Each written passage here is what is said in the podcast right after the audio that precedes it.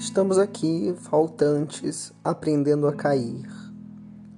Esse é o podcast Ainda Falta. Estamos aqui. Estamos aqui, faltantes, aprendendo a cair. Aprendendo a cair. Esse é o podcast, é o podcast Ainda Falta. Ainda falta. Estamos aqui, faltantes, aprendendo a cair. Esse é o podcast Ainda Falta. Um podcast de poesia contemporânea brasileira. Fiquei pensando um pouco no título, né? O, se esse podcast poderia, por exemplo, poderia se chamar um podcast de poesia contemporânea brasileira. É, me vem ainda assim uma, uma possibilidade dele de fato ser um podcast sobre poesia contemporânea brasileira, mas eu não sei se de fato o que a gente vai falar aqui é sobre a poesia contemporânea brasileira, porque talvez ele seja uma convergência da poesia uma análise da ação poética no cotidiano, no mundo, como abrir as brechas do cotidiano para deixar a poesia entrar.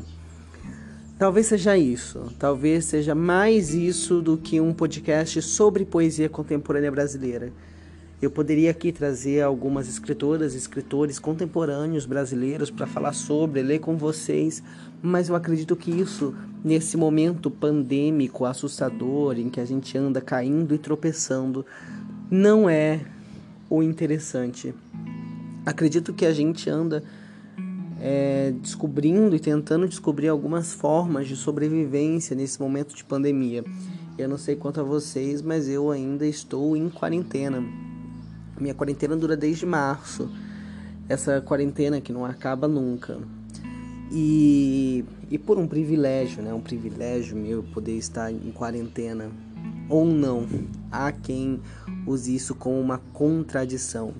Mas acredito que nesses meio tempos em que a gente anda em corda bamba nos meio-fios da nossa vida, tentando recuperar um rastro de nós mesmos, a gente possa abrir a roda do indizível, colocar a boca no fim do mundo e cantar.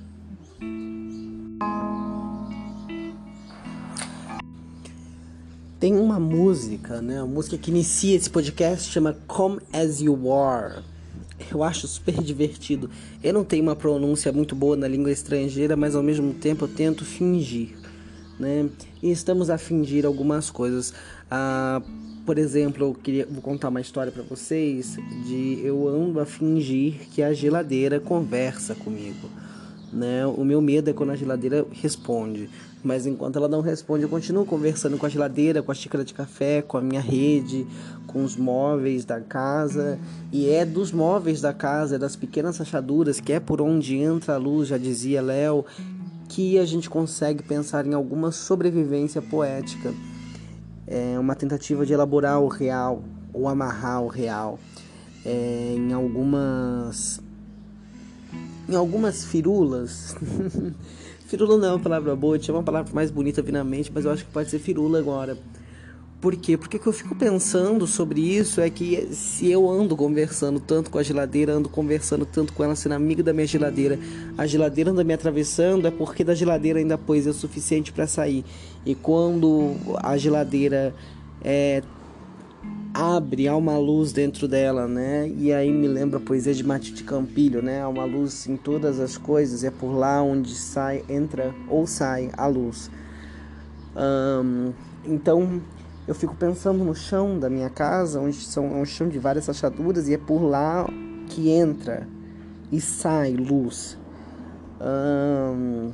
E um coração partido nada mais é que várias rachaduras tentando emitir luz. Eu não sei se isso faz sentido para vocês. Para mim faz um pouco de sentido.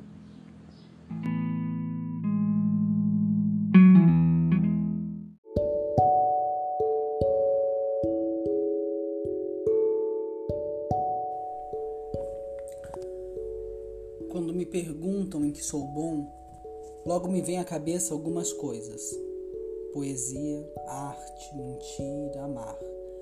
Tenho uma extrema facilidade em mentir e em amar. Amo muita gente de toda forma. Continue olhando aqui e te amarei. Abrace-me, beije-me, ame-me e te amarei. Mas não me ame muito, pois ainda sei mentir.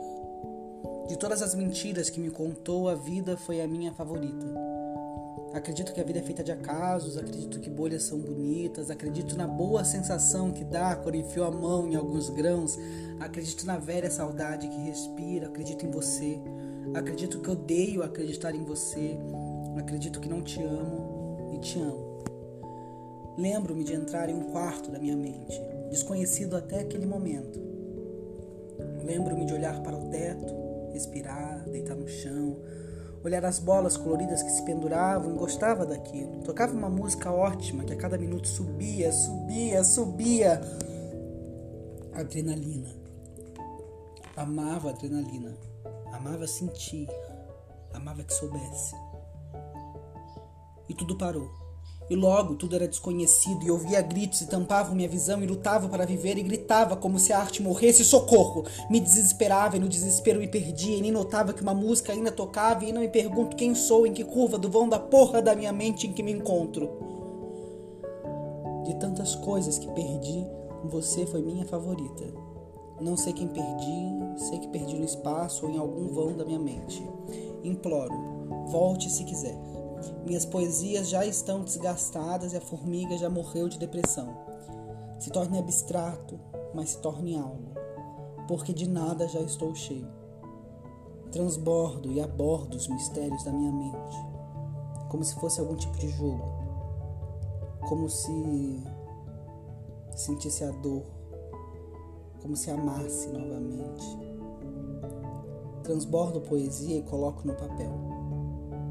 Sinto sua falta, sinto a presença da sua falta. Não sei o que piora. Texto escrito